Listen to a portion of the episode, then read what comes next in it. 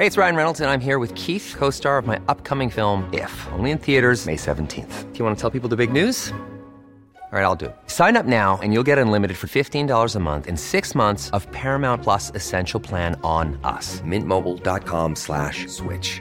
Upfront payment of $45 equivalent to $15 per month. Unlimited over 40 gigabytes per month. Face lower speeds. Videos at 480p. Active Mint customers by 531.24 get six months of Paramount Plus Essential Plan. Auto renews after six months. Offer ends May 31st, 2024. Separate Paramount Plus registration required. Terms and conditions apply if rated PG. Cada noche, los expertos se reúnen para debatir los temas que hacen historia en una mesa de análisis. Aquí las entrevistas con los personajes y líderes de opinión, junto al análisis profundo de los temas trascendentes. Alfredo Ceja conduce un programa de Frente en Jalisco por el 100.3 de FM. Iniciamos.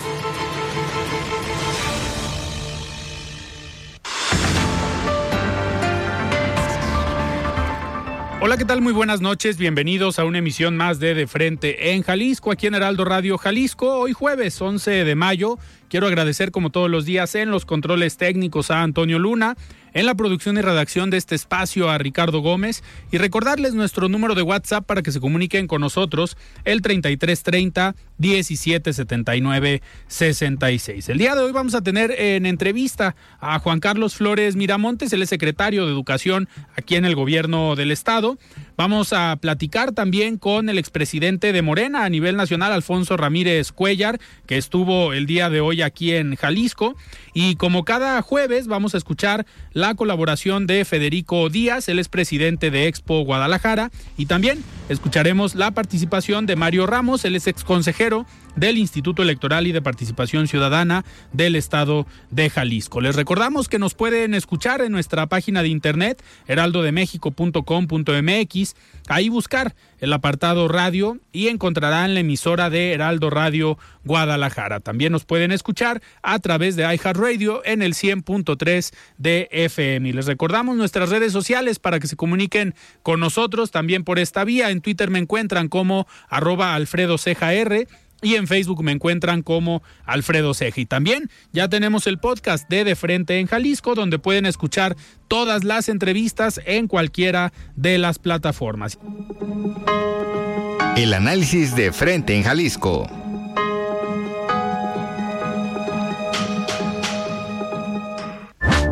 Muy bien, son las 7 de la noche con 5 minutos y sin duda este sigue siendo el, el tema del día de hoy, ya el conflicto que lleva ya algunos días con el gobierno federal y la Suprema Corte de Justicia de la Nación después de que se invalidara o se declarara inconstitucional este primer punto del plan B y que obviamente pues era una propuesta de la reforma electoral planteada por el Ejecutivo, que en su momento pues eh, se decidieron por las leyes secundarias. Vamos a más adelante hablar de este tema seguramente con Mario Ramos y me da muchísimo gusto ya tener en la línea al secretario de Educación del Gobierno del Estado, Juan Carlos Flores Miramontes. Estimado secretario, ¿cómo estás? Buenas noches.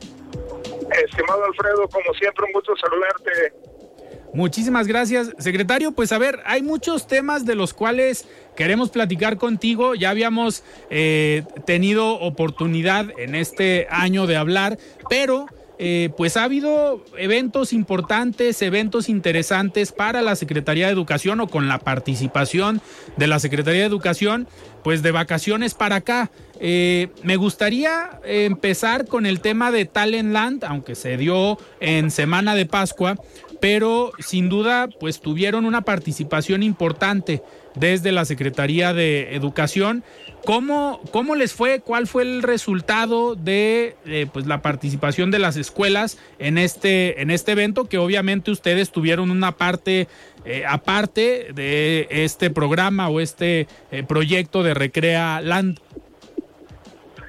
Sí, fíjate Alfredo que esta experiencia que se suscitó en Semana de Pascua fue muy importante para nosotros por dos razones. Primero, porque más de 32 mil eh, personas de nuestro sistema educativo, eh, principalmente alumnos, pero muchos de ellos acompañados por sus papás y sus maestros, acudieron a Expo Guadalajara a vivir eh, varios talleres, eh, experiencias inmersivas de realidad aumentada, conferencias de personas que nuestros alumnos o nuestros hijos admiran en las redes, youtubers, eh, personalidades que difunden el dominio de un idioma, la ciencia, la tecnología, el arte, la cultura, en fin, el espacio, en fin, muchas temáticas y en ese sentido, estar presencialmente ahí toda una semana viviendo estas distintas experiencias para los niños, dicho por ellos, pues fue extraordinario, fue algo muy grato.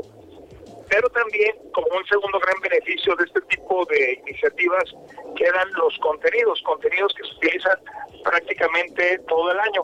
Esos contenidos hay que decir que se refieren a las experiencias que pueden ser grabadas, como las conferencias, los paneles, los talleres, y luego que se comparten en nuestras eh, redes sociales, en eh, nuestra plataforma Recrea Digital y en la página de YouTube de Secretaría de Educación Jalisco.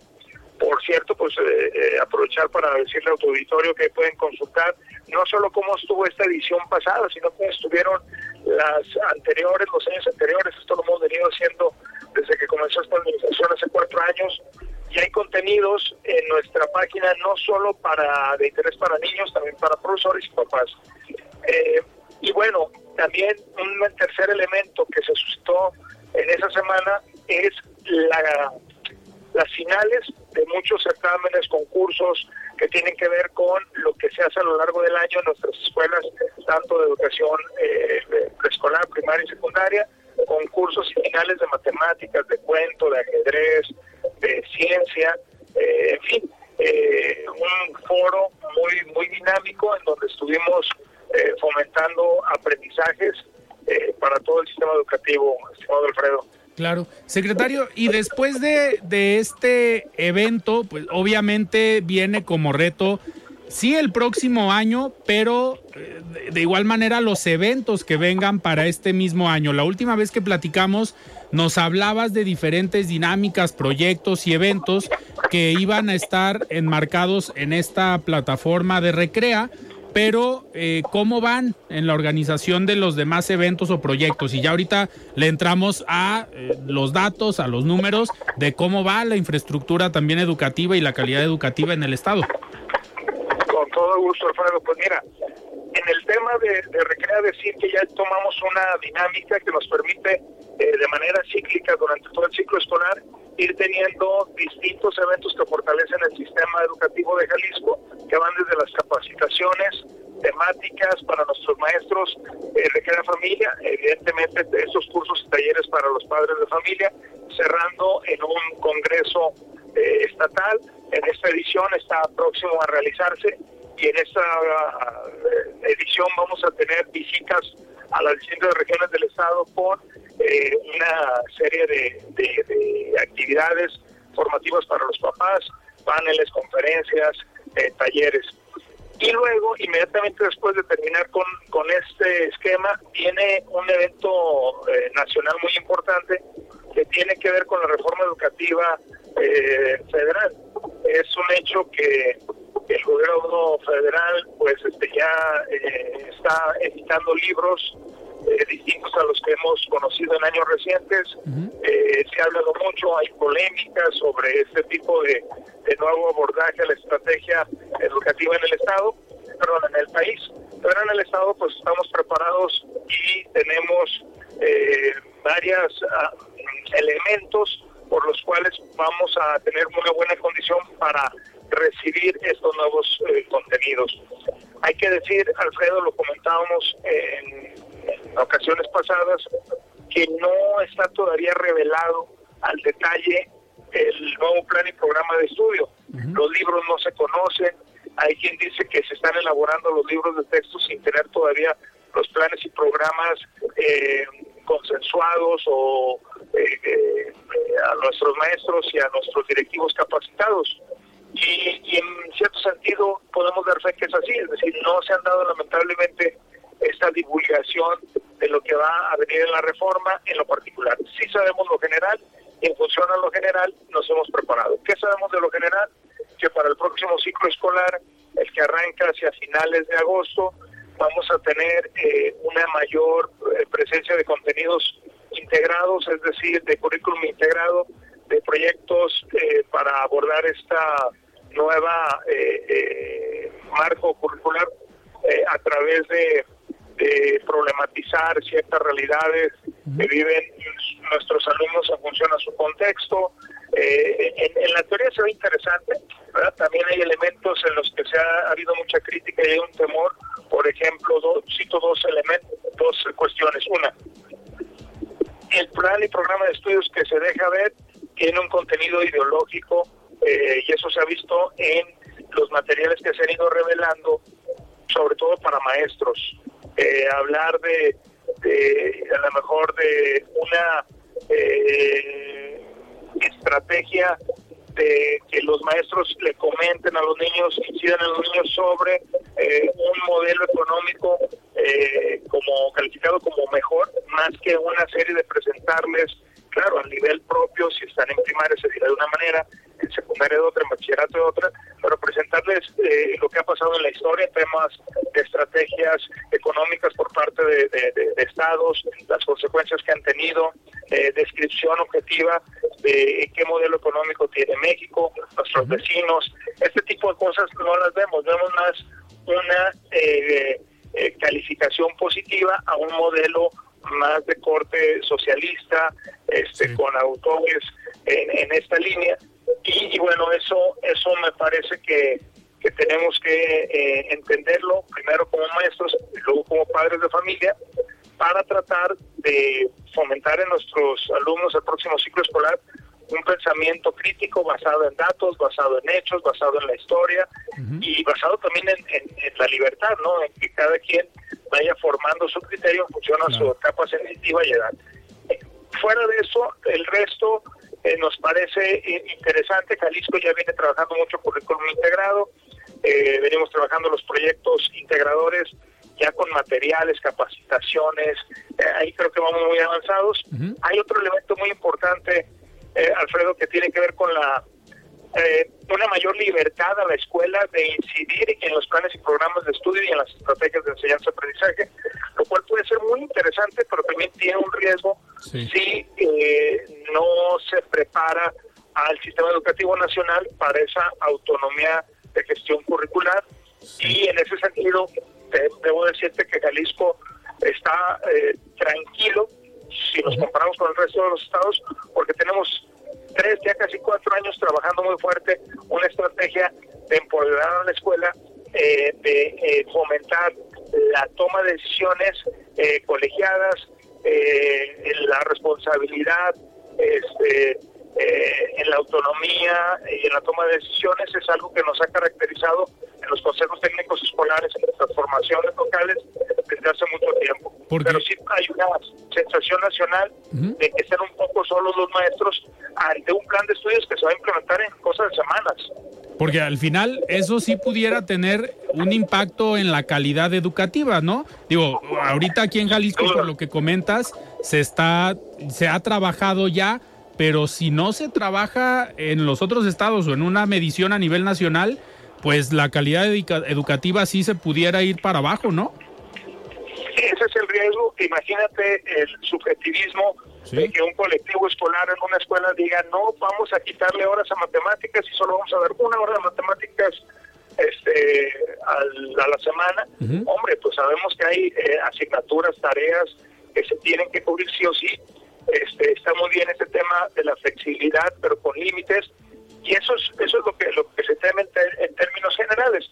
Insisto, aquí yo creo que depende de los gobiernos de los estados eh, ayudar a nuestros colectivos eh, educativos, al sistema educativo estatal, a asimilar mejor este, este programa. Pero claro, para eso necesitamos que esté al detalle eh, los materiales, el, plan escrito y se, se promete pues por otra parte de la federación estamos a poco tiempo de recibir estos materiales o estamos nosotros listos para que en cuanto estos estén en nuestras manos o tengamos las versiones digitales finales, pues podamos empezar a trabajar en los esquemas de, capacitación. Claro, y en este sentido, esto que estás comentando, obviamente, pues ustedes seguramente tuvieron la oportunidad de platicarlo con la autoridad del gobierno federal, con la secretaria de Educación. Eh, ¿sí, ¿Sí hubo en algún momento apertura por parte del gobierno federal para escucharlos, pero sobre todo tomar en cuenta estas opiniones? Eh, yo te diría que sí, Alfredo. Nosotros lo decimos en dos hechos. Uno, eh, cuando nos invitaron o los invitamos a dialogar, este, estuvieron incluso aquí en el Estado y nosotros fuimos varias veces a la Ciudad de México a tener estos diálogos. eh, sí hubo apertura, nosotros involucramos a muchos académicos, opinaron, el evento más grande a nivel nacional que se hizo de consulta fue precisamente aquí en Jalisco, dicho por la misma federación. Okay. Eh, el segundo elemento que yo te podría decir, donde sí vemos reflejadas propuestas, es que sí vemos en la propuesta federal lo que Jalisco viene haciendo a, a, a partir de recrear desde el 2000, desde 2019. Uh -huh. Por ejemplo, eh, proyectos integradores, currículum integrado, trabajar por comunidades de aprendizaje, es decir, dar una autonomía de gestión a la escuela, eso lo vemos reflejado. Eso, okay. eso lo vemos con buenos ojos. Sin embargo, esas advertencias que yo te hacía hace un momento sobre no exacerbar esa flexibilidad eh, uh -huh. este, y que se convierta en un desorden hacia el avance concreto académico, también vemos que hay una hace falta más elementos de valoración, de evaluación, de logro educativo, censales, profesionales. Jalisco estaría también actuando al respecto. Este, en las próximas semanas vamos a aplicar una valoración estatal porque ya no hay una nacional. Claro. Este, algunos estados como Nuevo León, eh, Chiapas, han seguido este mismo camino que ha seguido Jalisco y tenemos que hacer nuestro propio sistema de valoración estatal bajo la ausencia del federal. Y la tercera cuestión, este, pues evidentemente es lo ideológico, ¿no? Uh -huh. Que ahí también yo creo, viéndolo en positivo, pues eso da la ocasión de formar, formar maestros, formar directores, formar padres de familia, en, el, en cómo se fomenta en los niños y los jóvenes un pensamiento crítico, un pensamiento que no solo ponga a discusión un modelo económico eh, estatal, nacional, sí. este, sino que también seamos críticos sobre eh, las megatendencias eh, que estamos viendo, el uso de la tecnología, la seguridad, etcétera. Y bueno, pues esa es una labor que se hace todos los días desde el aula y pues en eso estamos trabajando. Claro. Secretario, y a ver, eh, después de la pandemia, que ya ahora sí oficialmente desde el gobierno federal, la Organización Mundial de la Salud, se dio por terminada esta fase, eh, mucho se habló que durante la pandemia, pues muchas escuelas fueron vandalizadas, muchas escuelas tuvieron problemas para reincorporarse a las clases y se hizo un trabajo fuerte, eh, al menos aquí en Jalisco, para poder tener en condiciones adecuadas las escuelas para cuando los alumnos regresaran a clases. En este sentido, otro de los puntos que preocupaba era la, pues, la calidad educativa, pero sobre todo cuánto se habría perdido por parte de los estudiantes en cuanto a conocimientos por lo que tomaron en clases en línea. En este sentido, ya tengo entendido, no ha habido una medición eh, de la calidad educativa o estas pruebas que se hacían anteriormente por parte del gobierno federal, que al final nos pudieran servir como indicadores para ver qué tanta afectación hubo en los estudiantes. ¿De qué manera ustedes como gobierno del estado están trabajando en ello? para obviamente tomar decisiones y, e implementar políticas públicas o proyectos para tratar de, equilibrar y de, nivel, de, nivelar lo que se pudo haber perdido. Pues mira, Alfredo, hay dos eh, acciones que, que, nos han ayudado mucho, eh, no son las únicas, pero son de mucho peso.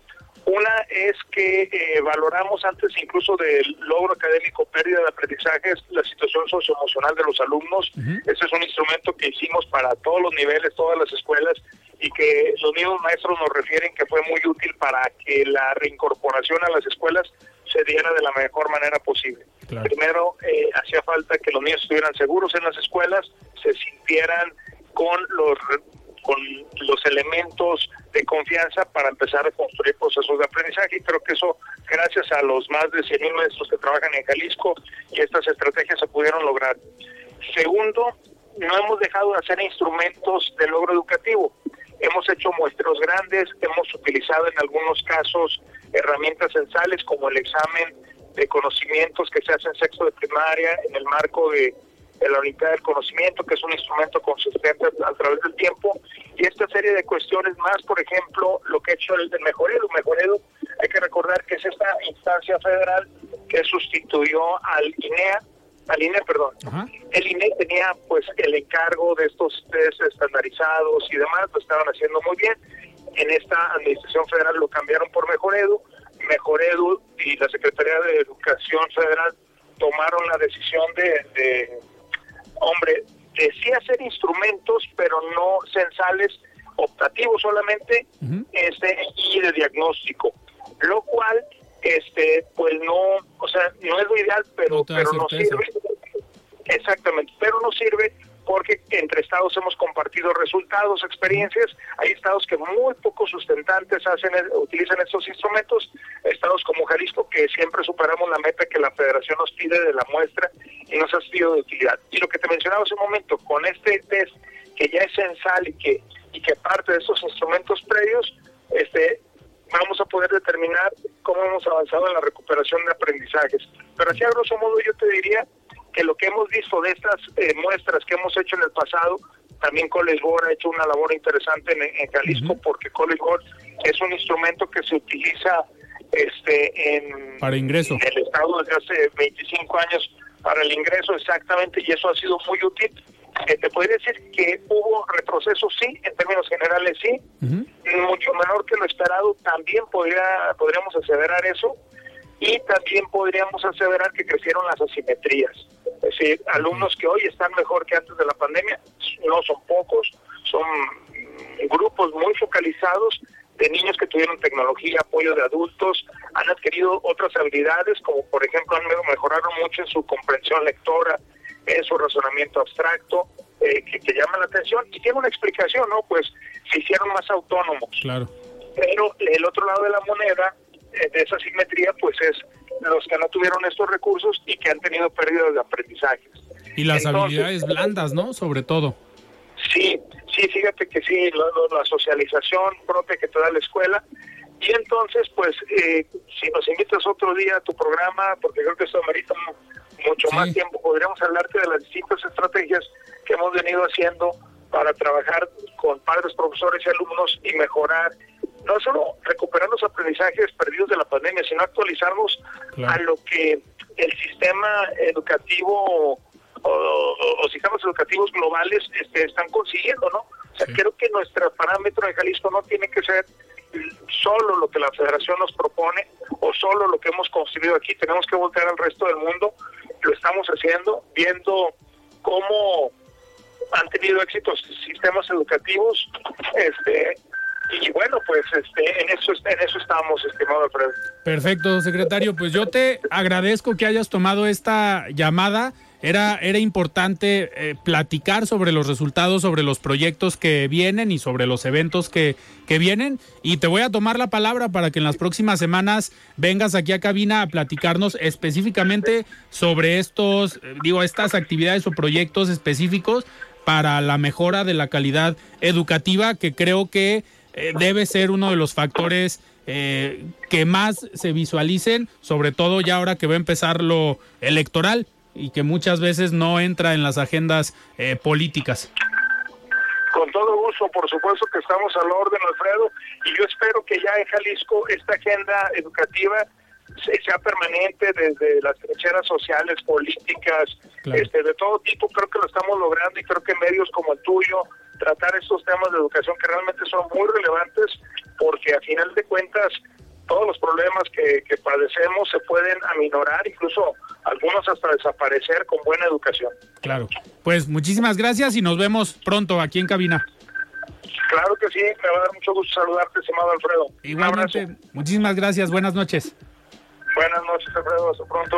Platicamos con el secretario de Educación del Gobierno del Estado, Juan Carlos Flores Miramontes. Nosotros vamos a un corte y regresamos. Siga con Alfredo Ceja y su análisis de frente en Jalisco por el Heraldo Radio 100.3.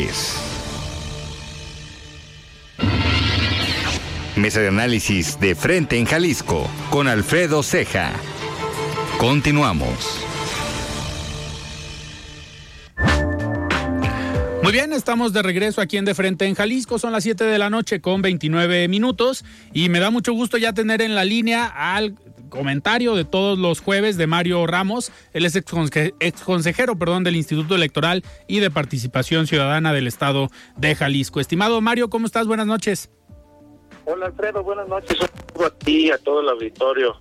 Heraldo Radio. Muchísimas gracias, Mario. Oye, a ver, antes de, de, me gustaría que el comentario de hoy fuera más una plática de unos minutos sobre todo lo que está pasando eh, entre el presidente de la República, el Poder Ejecutivo y la Suprema Corte de Justicia de la Nación. Eh, es preocupante que derivado del plan B de esta decisión que declara la Corte One size fits all seems like a good idea for clothes until you try them on. Same goes for healthcare. That's why United Healthcare offers flexible, budget friendly coverage for medical, vision, dental, and more. Learn more at uh1.com. When you're ready to pop the question, the last thing you want to do is second guess the ring. At Bluenile.com, you can design a one of a kind ring with the ease and convenience of shopping online. Choose your diamond and setting. When you find the one, you'll get it delivered right to your door. Go to Bluenile.com and use promo code LISTEN to get $50 off your purchase of $500 or more. That's code LISTEN at Bluenile.com for $50 off your purchase. Bluenile.com code LISTEN. Constitucional, este primer eh, paquete, digamos, del Plan B. Pues se ya se desencadenó toda una campaña ahora en contra la Suprema Corte, principalmente en contra de Norma Lucía Piña, la presidenta. Pero, ¿cómo ves el tema, Mario, con tu experiencia en la parte electoral eh, y en la parte de la democracia y de la división de poderes? preocupa este escenario, ¿no? Preocupa esta confrontación entre dos de los poderes eh, pues, más importantes del país. Sí, Alfredo, claro que preocupa. Y bueno, yo leía hace algunas semanas, habían hecho un análisis, un estudio eh, con inteligencia artificial y detectaban, fíjate, no, no con este último hecho detectaban el presidente había hecho referencia casi 800 veces en sus mañaneras en contra de la Corte, de la Suprema Corte de Justicia de la Nación.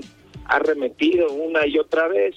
Y bueno, preocupa, digo, aunque en democracia es válido y es la deliberación, no la discusión de los asuntos públicos, pero el presidente pues los descalifica, los trata de, de, corruptos y de conservadores neoliberales y que están respondiendo a otros intereses, eso es preocupante. Pero más allá de eso, Alfredo, bueno, si observamos que en esta última ocasión, con la en la cual la Corte echó abajo, echó para atrás la primera parte de la reforma electoral propuesta por el presidente y su partido, el Plan B, pues se molestó mucho. No es la primera vez que, y que la Corte echa para atrás algunos de sus proyectos importantes. Recordemos que apenas hace poco también resolvió la Corte sobre la constitucionalidad el, del traspaso de la Guardia Nacional o de la dirección de la Guardia Nacional al mando militar.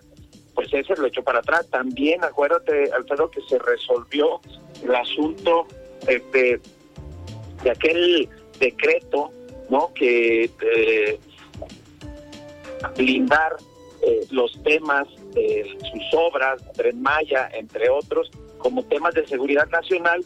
Y bueno, sabemos que si son temas de seguridad nacional, pues están blindados para que sea información reservada y no se tenga la obligación de transparentarse. Y así ha habido varios casos en los que pues la Corte no... Eh, presidente, pero tú lo mencionabas, Alfredo, estamos en una república, una república se caracteriza por tener tres poderes, el legislativo, el ejecutivo, el judicial, y la finalidad de esta división de poderes es que ningún poder esté por encima de otro. El legislativo hace las leyes, el ejecutivo, como su nombre lo dice, las ejecuta, y el poder judicial, Alfredo Auditorio, pues es el poder que revisa y que eh, vela porque todos los actos del legislativo y del ejecutivo no se salgan de la norma, que no eh, se viole la constitución, que sean constitucionales. Está dentro de sus facultades, es muy clara las atribuciones. Y bueno, decirle al auditorio, Alfredo, que en esta ocasión el plan B no se, no se revisó a fondo, no, no se analizó por parte de la Corte el contenido de la reforma, sino que, eh, que se, se quedó en la parte del procedimiento, Alfredo.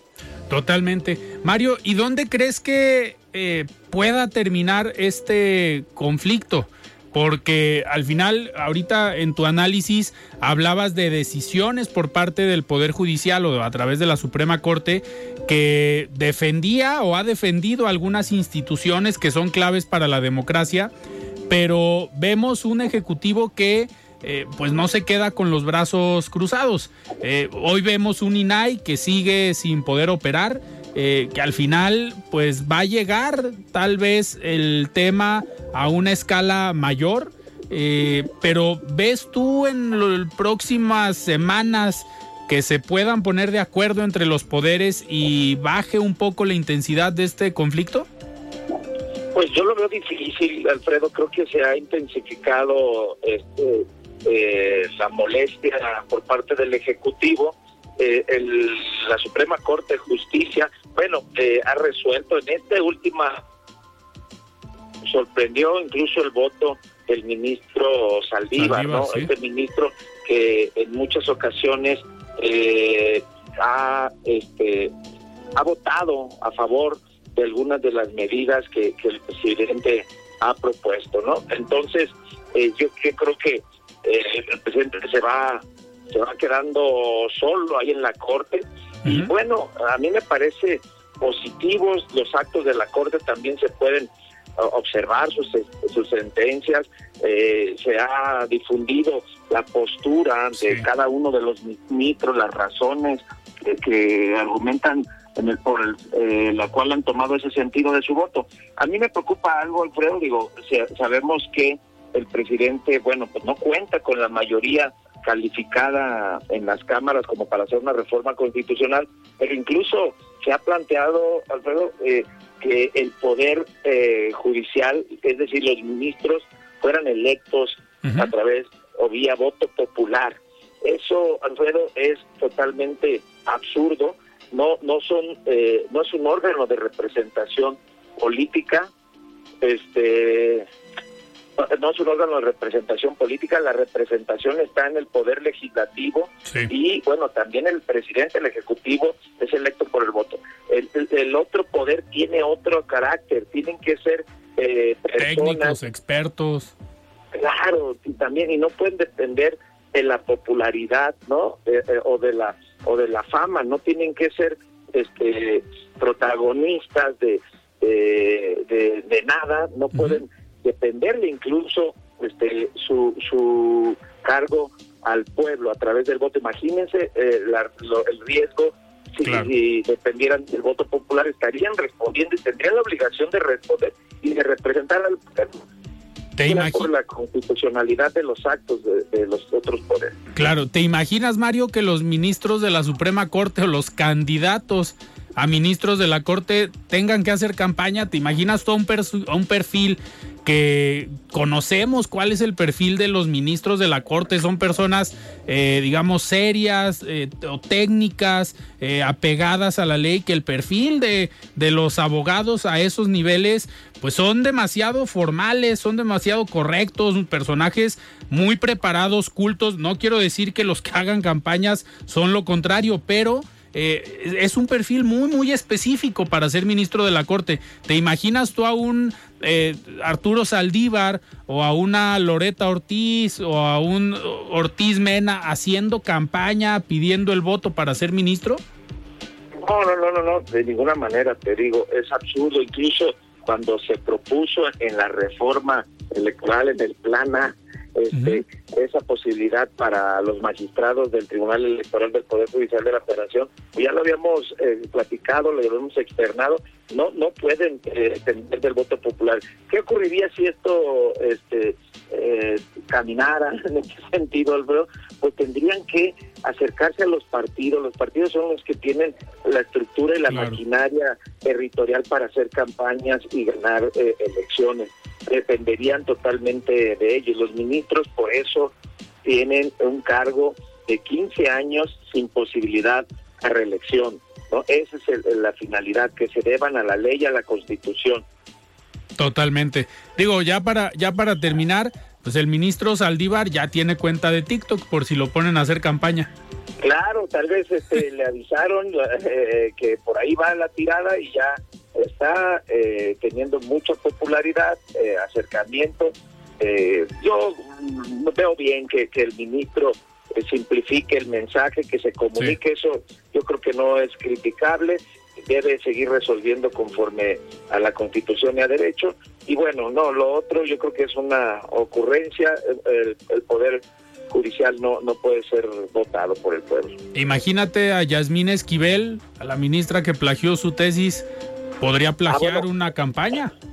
Bueno, eh, ahorita que decías que son este, cultos y técnicos y bueno, ya en la corte no todos. ya tenemos este caso. No, bueno, pues fue este, la propuesta este, de, de, un poder, ¿no? Como debe ser y electo por el otro. Pero bueno, esperemos que que esto se corrija. Yo veo el diálogo, la deliberación, eh, está bien, eh, el presidente que expresa sus opiniones, sí, lo, lo malo es de que pues esto se traduzca en una animadversión, ¿no? Este, sobre sobre un poder que se le critique, pues está bien, estamos en democracia y libertad de expresión, pero llevarlo a, iniciativas que eh, debiliten a otro poder, yo creo que eso no es no es este sano. Pues vamos, vamos a ver en qué termina eh, todo este tema. Seguramente nos va a dar para las próximas semanas seguir hablando este conflicto y más porque viene ya eh, la parte electoral. pareciera que ese es el discurso perfecto para el Ejecutivo Federal ahora en las campañas, pues atacar a uno de los poderes, desviar un poquito eh, la atención de las problemáticas importantes que se presentan en el país, pero vamos a seguir muy atentos de estos temas. Mario, muchísimas gracias. Gracias a ti. Buenas noches a, todos los auditorio. Muy bien, pues escuchamos y platicamos unos minutos con Mario Ramos, él es ex consejero del Instituto Electoral y de Participación Ciudadana del Estado de Jalisco. Y en unos minutos vamos a platicar con Alfonso Ramírez Cuellar, él es expresidente de Morena a nivel eh, nacional. Y vamos a platicar, estuvo de visita hoy por Jalisco y pues con algunas actividades propias de el partido, a pesar de que ya no es el presidente, pues sigue operando y sigue trabajando por algunos proyectos que tienen que ver con Morena a nivel nacional. Y vamos a vamos a platicar con él de este contexto, de qué están haciendo en Morena desde el Comité Ejecutivo Nacional en los estados y sobre todo en los proyectos que vienen de las diferentes eh, corcholatas o de los diferentes personajes que pretenden o han levantado la mano para la presidencia de la República, como es Claudia Sheinbaum, el mismo Adán Augusto López, el mismo Marcelo Ebrard o Ricardo Monreal. Eh, todavía no no sabemos quién va a ser, pero pues cada uno está haciendo su trabajo con las diferentes estructuras en los estados y haciendo pues una no campaña, pero sí una tarea de dar a conocer los proyectos, de dar a conocer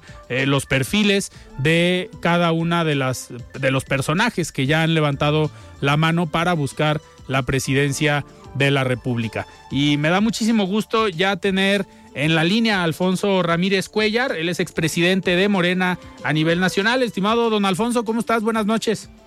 Buenas noches, muchísimas gracias y en verdad, este, pues queremos a nombre de la doctora Claudia expresar un agradecimiento por esta oportunidad para dar a conocer pues, las actividades que estamos desarrollando el día de hoy y mañana aquí en el estado de Jalisco y un fuerte abrazo a todo el auditorio que nos escucha el día de hoy.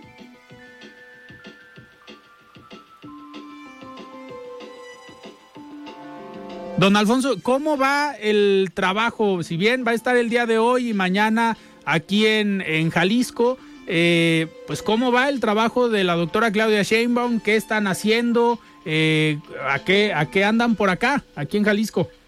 Sí, eh, Hemos estado atendiendo una serie de invitaciones de distintos sectores sociales, productivos.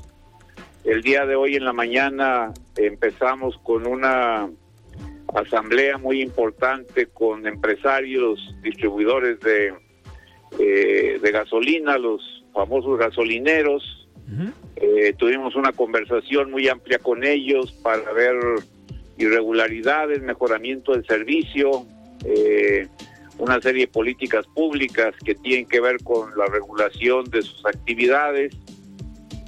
También tuvimos una reunión muy importante, muy grande con los representantes de los productores de caña eh, del estado de Jalisco, estuvieron a una representación también de Colima. Eh, hace unos momentos estuvimos en la en la barca también con otro tipo de, de productores, sobre todo productores agrícolas, productores de maíz, y pues este andamos en una actividad muy intensa a pesar de que Claudia pues tiene ya siete meses consecutivos de estar arriba en las preferencias para que ella sea la candidata a la, a la presidencia de la República por parte de Morena.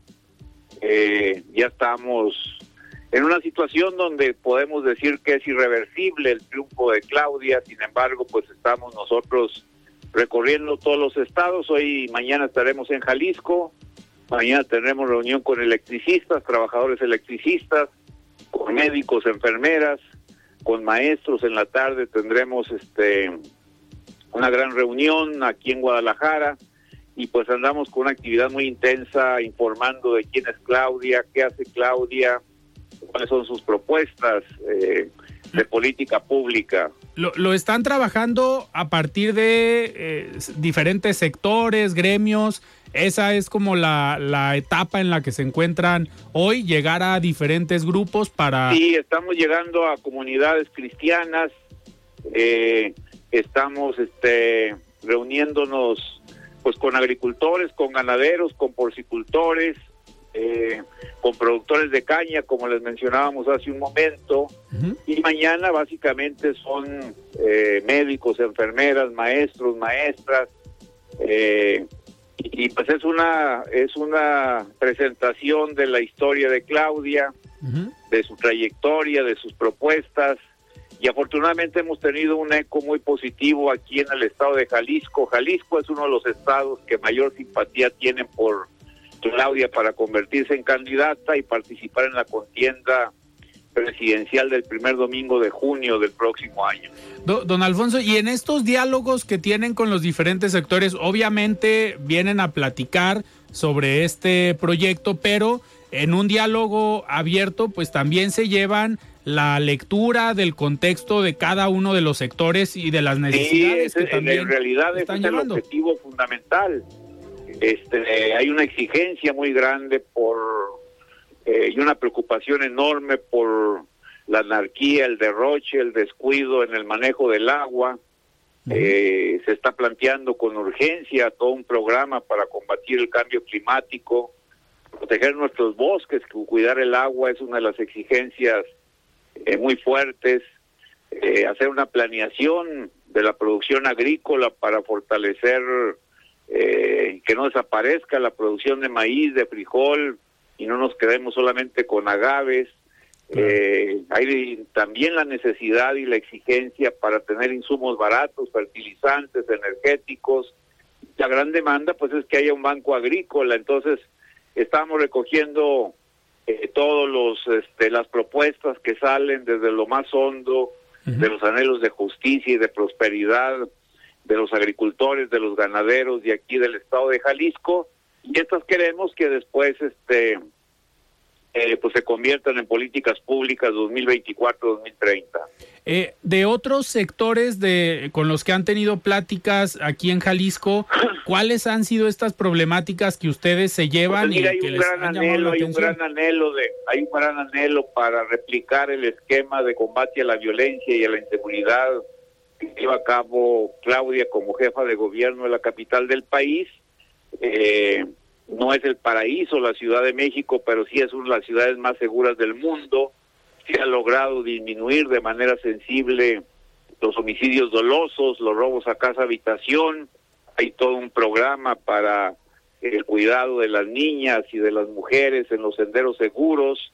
Eh, y hay una inyección muy fuerte de recursos a la primera infancia entonces tenemos este una serie de cosas que, que pueden ser replicadas también en muchas ciudades de nuestro país, este, eh, que pueden tomar el ejemplo de políticas públicas exitosas como las que lleva la jefa de gobierno, sobre todo en combate a la inseguridad, en el cuidado del agua, en la inyección de recursos para invertir en la primera infancia y en el fortalecimiento de los sistemas de salud, creo que son los elementos fundamentales que han sido parte de las preocupaciones que también se nos han expresado el día de hoy aquí en Jalisco. Claramente. Doctor, eh, don Alfonso, una última pregunta. Le, le tocó un reto o un estado importante como Jalisco, pero sobre todo porque pues es un estado donde Morena es oposición. Eh, ¿cómo, ¿Cómo ha visto o qué le han dicho sobre el trabajo que se está haciendo, el contexto que vive hoy Jalisco, que está gobernado por Movimiento Ciudadano? Pues hay una decepción muy grande con el gobierno del Estado eh, y hay un anhelo para que las cosas cambien. Eh, creo que Jalisco pues es parte fundamental de los éxitos y las respuestas positivas que ha tenido Claudia. Jalisco se convierte por las mediciones que hemos hecho en uno de los estados más claudistas, como pudiéramos decir. Aquí la ventaja sobre los otros aspirantes es una ventaja que rebasa este eh, el 10%, estamos a dos dígitos aquí en el estado de Jalisco, por encima de los otros. Claudia tiene un gran apoyo, una gran simpatía, la ven como un gobierno exitoso, honesto, una mujer entregada y con mucha eficiencia y es casi un hecho que Claudia se convertirá en el en la primera mujer presidenta de la República, titular del Poder Ejecutivo 2024-2030. Creo que ese es el anhelo que tiene la mayoría de los mexicanos y en estos momentos. Ya es una ventaja que se antoja irreversible. Son siete meses consecutivos de que ella está arriba eh, y por lo que falta de la encuesta, para hacer la encuesta, creo que esta ventaja es irreversible. Claudia será la candidata de Morena y posteriormente estamos seguros que triunfará en la contienda del primer domingo de junio del 2024 y el primero de octubre pues ella tomará posesión como presidenta de este país. No, ¿No les preocupa después del resultado de la encuesta una división si no hay operación no, estamos, estamos haciendo con mucho respeto, mucho cuidado todo este ejercicio. Es un ejercicio muy vigilado, será el ejercicio, la encuesta más vigilada en toda la historia del país y eso va a dar mucha fortaleza interna y una gran unidad para salir al exterior. Antes se decía salir al exterior todos unidos como un solo hombre, pero Estados Unidos ahora como una sola mujer. Muy bien, don Alfonso, pues yo le agradezco que haya tomado esta llamada para platicar con, aquí en De Frente en Jalisco. Muchísimas gracias. Al contrario, muchísimas gracias a usted. Muchísimas gracias. Platicamos con Alfonso Ramírez Cuellar, el ex expresidente de Morena a nivel nacional. Y antes de despedirnos, vamos a escuchar el comentario de Federico Díaz, el expresidente de Expo Guadalajara. Estimado Federico, ¿cómo estás? Buenas noches. La voz de los expertos.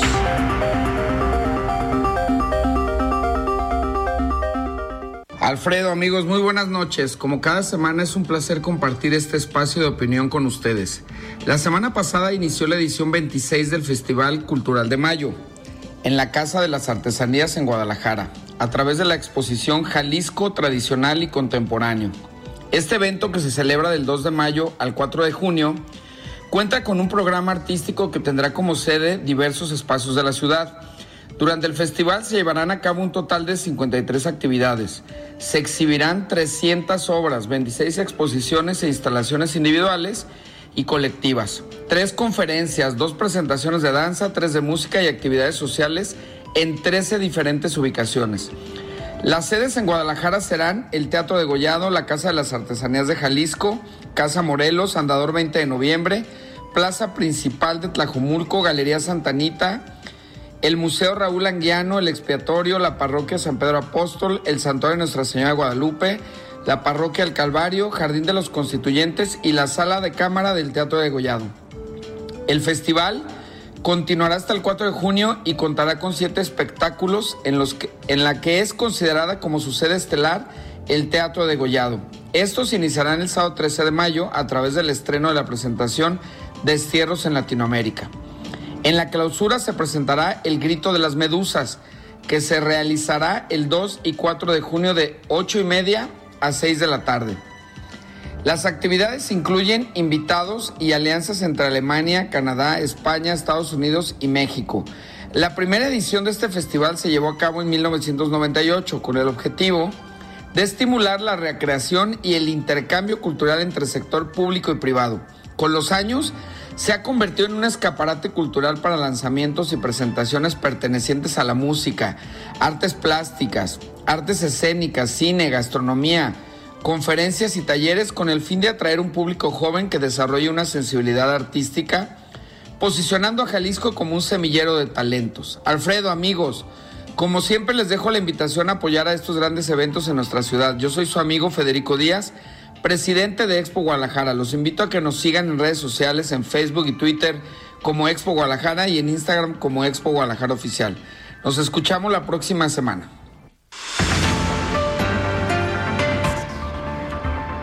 Muy bien, muchísimas gracias Federico por este comentario y nosotros nos despedimos. Nos escuchamos el día de mañana. Tendremos como invitado el día de mañana a Salvador Villaseñor. Él es coordinador de Desarrollo Económico y Combate a la Desigualdad en el Ayuntamiento de Zapopan para hablar sobre algunas de las giras que han tenido en estas últimas semanas. Yo soy Alfredo Ceja. Muy buenas noches.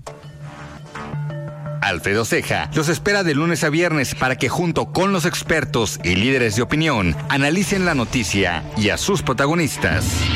Esto fue De Frente en Jalisco, otra exclusiva de El Heraldo Radio.